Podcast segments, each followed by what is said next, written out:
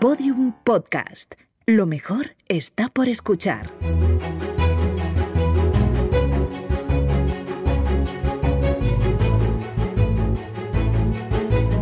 Historia de España para selectividad. Un podcast de Juan Jesús Pleguezuelos.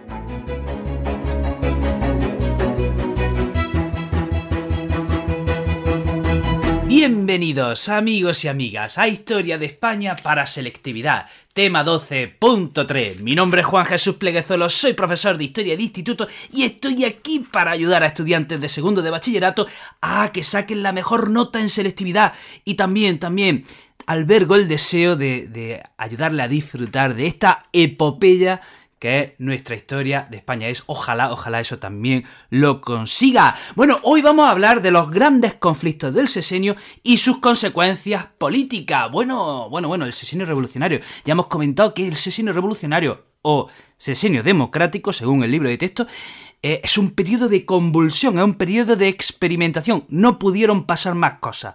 O sea, en seis años pasó absolutamente de todo y hubo pues, pues, todos los conflictos posibles del mundo. Voy, voy a hacer un clickhanger.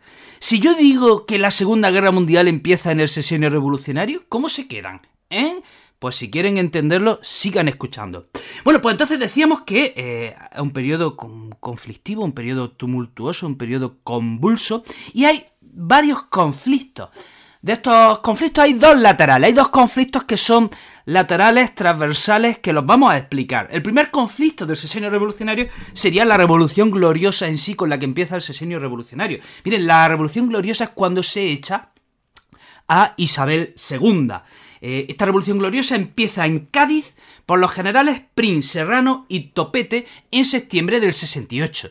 Ya sabemos que esa revolución ya se iba gestando desde antes en el Pacto de Ostende de 1866 que convocó eh, el general Prim. Entonces hemos dicho que la Revolución Gloriosa empieza en Cádiz y el primero que se revela es Topete y eh, mm, promulga ese manifiesto que se titula Viva España con honra. Antes, cuando había textos de selectividad, este texto caía un examen sí y otro también. Luego, ¿qué hace Prim? Eh, va recorriendo toda la costa del Mediterráneo desde Málaga hasta Barcelona, haciendo que estas ciudades se adhieran a, a la revolución. Hemos dicho que la revolución empieza en Cádiz. Bueno, pues el 28 de septiembre se produce la batalla decisiva entre los revolucionarios y las tropas de Isabel II en el puente de Alcolea en Córdoba y, vence, y vencen los revolucionarios. El día 29 de septiembre Madrid, Madrid, se adhiere a la revolución y el día 30 de septiembre Isabel se, eh, se va, se marcha a Francia. Por lo tanto, la revolución gloriosa ha triunfado. Este sería, digamos, el primer conflicto con el que empieza el sesenio revolucionario. Y ahora, Vamos a explicar esto, la afirmación, la provocativa afirmación que he dicho antes. La Segunda Guerra Mundial tiene su origen en el asesinio revolucionario. Lo voy a explicar. Vamos marcha atrás. Miren, la Segunda Revolución... Esto si ha estudiado primero de bachillerato, historia contemporánea, seguro que lo sabe. Seguro, seguro que lo sabe. Como no lo sepa, me enfado, ¿vale?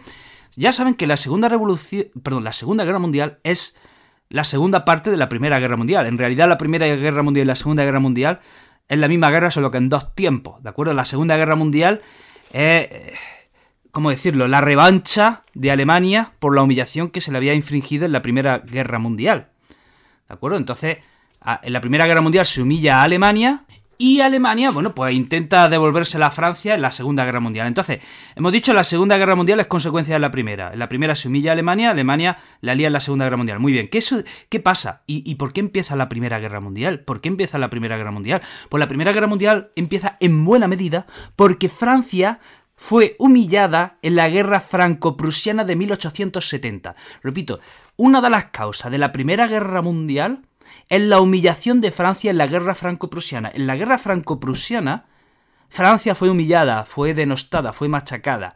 Y Francia se la jura a Alemania. En aquella guerra Francia había perdido dos territorios, que eran Alsacia y Lorena, en 1870, y Francia quiere, quiere venganza. Francia quiere venganza y aguarda hasta la Primera Guerra Mundial para eh, hacérsela a, a los alemanes. ¿De acuerdo? Y aquí va la conexión. ¿Por qué empieza esa guerra franco-prusiana? Pues la guerra franco-prusiana empieza por el sesenio revolucionario. Ahí lo lleva. Miren, en el sesenio revolucionario o democrático se aprueba una constitución en 1869 que decía que España era una monarquía. Bien, pero a Isabel II la hemos largado fuera. Bien, entonces si España es una monarquía necesitamos un rey. Y se empiezan a buscar reyes por Europa. ¿De acuerdo? Se empiezan a buscar reyes por Europa y se le ofrece la corona española a un príncipe alemán que se llamaba Leopoldo de Hohenzollern. Bien, ¿qué pasa?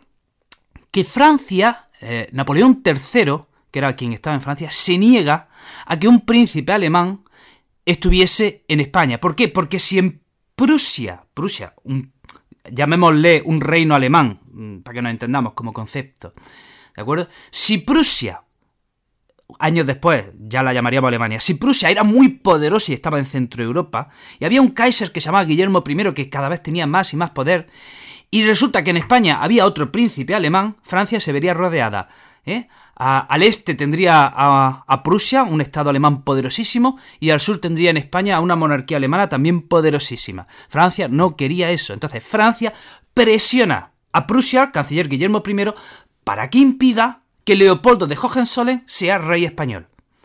Y Guillermo I accede. El canciller de.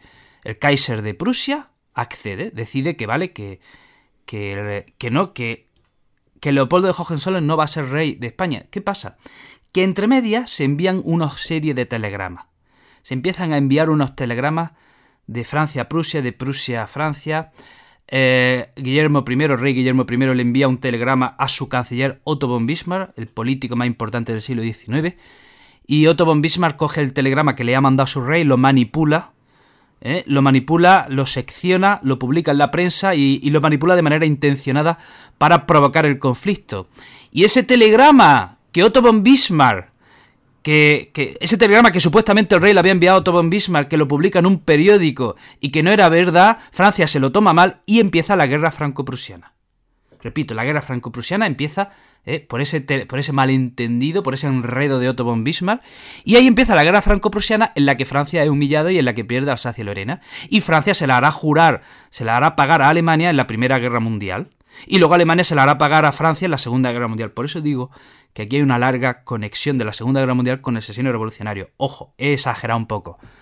Al inicio he exagerado un poco. Esto no lo ponga así en el examen. No ponga, no ponga en el examen la, el sesenio revolucionario causó la Segunda Guerra Mundial porque te revientan. Tienes que decir que el sesenio revolucionario, ¿de acuerdo? Da inicio a la guerra franco-prusiana de 1870. Punto. Lo dejas ahí. ¿De acuerdo? No vayas más allá porque el corrector te puede tomar por flipado y no estamos para tonterías, ¿de acuerdo? Eh, lo que he explicado esto entre tú y yo, pero en el examen pones que el sesenio revolucionario da origen a la guerra franco-prusiana. Y ahora, vamos ya a los tres conflictos propiamente dichos que ocurren durante el sesenio revolucionario y dentro de eh, los territorios españoles, ¿de acuerdo? Dentro de la política española y dentro del territorio. Bueno, el primer conflicto, tenemos tres grandes conflictos, la guerra en Cuba, eh, la guerra carlista y la guerra cantonal. Ahí lo lleva, ¿eh? Tres guerras en una, tres guerras en una, en seis años. En seis años. ¡Qué milagro! qué milagro que España no mm, estallase en mil pedazos. O sea, la historia de nuestro país es la historia de un milagro. ¿Cómo no se deshizo este país? Con tres guerras simultáneas. O sea, madre mía, ¿no? Bueno, pues entonces vamos a hablar de la primera guerra en Cuba, que es la Guerra Grande, que empieza en 1868 y dura hasta 1878. Empieza por el grito de Yara. Yara es un pueblo, ¿vale? Y ahí empieza la rebelión, la primera guerra de Cuba. Eh, ¿Por qué se rebelan los cubanos? Bueno, pues porque había un capitán general en Cuba que, que dominaba Cuba con un poder absoluto. Cuba era un mercado cautivo de España. Cuba solo podía comprarle y venderle a España. Tenía tenía al lado a Estados Unidos, al que no, con el que no podía comerciar, y además también esta guerra tiene un carácter eh, eh, para liberar a los esclavos, ¿de acuerdo? También eh, está, de fondo, ¿de acuerdo? El movimiento abolicionista también está de fondo que los esclavos querían, querían ser libres porque buena parte de las plantaciones, bueno, buena parte de las plantaciones no, las plantaciones estaban, eran trabajadas, cultivadas por esclavos. Em, ¿Por qué una guerra tan larga? ¿Por qué dura 10 años la guerra grande? En 1868 a 1878. Pues una guerra grande, porque una guerra tan larga, porque el gobierno español no le prestó mucha atención, porque los españoles dominaban las capitales, y bueno, era como una cosa que, bueno, tampoco como no se nos va de las manos, pues que ahí dure la guerra. Eh, por otro lado, hay que decir que esta guerra termina en 1878 con la paz del Zanjón y con promesa de autonomía. Que por supuesto pues los españoles no cumplieron, de manera que hubo una segunda guerra al año siguiente, en 1879, que le llamamos la Guerra Chiquita, que tampoco solucionó el problema y que eh, luego, pues claro, ¿qué pasa cuando las cosas no se solucionan? ¿Eh? ¿Qué nos pasa cuando las cosas no se solucionan y los problemas se postergan? Pues que al final esto nos acaba estallando y eh, se lía. En 1895 ocurre la Tercera Guerra de Cuba y esta es la tercera y última guerra de Cuba porque, bueno, se metieron los americanos de por medio y ya para siempre los españoles perdimos Cuba, Puerto Rico y Filipinas. Eh, entonces, las consecuencias de esta guerra grande es la que hemos dicho, que el problema no se cierra, no se cierra, y hay una segunda guerra y una tercera guerra. Ahora, vamos a hablar de la guerra carlista. Esta también, esta es la tercera guerra carlista. Hubo dos guerras carlistas anteriores y ahora tenemos la tercera guerra carlista que va de 1872 a 1876. Sucedió que cuando se busca rey, como ya hemos dicho antes, que se busca rey, que primero se le ofreció a Leopoldo de Hohenzollern, luego se le ofreció al, hijo del rey de Italia, Víctor Manuel II, se le ofrece a, su hijo, y a Amadeo I, y Amadeo I aceptó. ¿Qué pasa? Que los carlistas tenían la esperanza de que cuando se busca rey se eh, eligiesen al pretendiente carlista, a Carlos VII. Y cuando se elige a Amadeo I, aquí ya estalla esa tercera guerra carlista.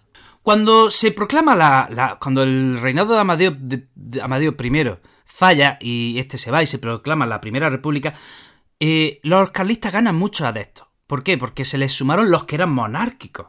¿Qué pasa? Que cuando luego llega eh, Alfonso XIII, aquellos que eran monárquicos alfonsinos, se separan de nuevo de los carlistas y otra vez pierden apoyo. Entonces, ¿dónde se centra la guerra carlista? Bueno, pues los territorios de la. Pues los mismos territorios que en la otra guerra. País Vasco, Navarra y Cataluña. ¿Qué pasa? Que en Cataluña termina rápido con la toma del aseo de Urgel y ya la guerra carlista se centra en el País Vasco eh, que dura hasta el año 76. ¿Cuál es la consecuencia de esta tercera guerra? Que con esta derrota definitivamente ya los carlistas abandonan, digamos, la lucha armada, como quien dice, y eh, deciden... Eh, pues, vamos, se centran ya en la participación política, se centran en su representación política y a partir de entonces aceptan el juego de partidos, ¿de acuerdo? Creando su propio partido. Alguien me dirá, un momento, en la guerra civil los carlistas, efectivamente, en la guerra civil el carlismo tomó, mm, tomó parte en la guerra civil, ¿de acuerdo? Así que ahí en ese sentido también tomaron las armas, ¿no?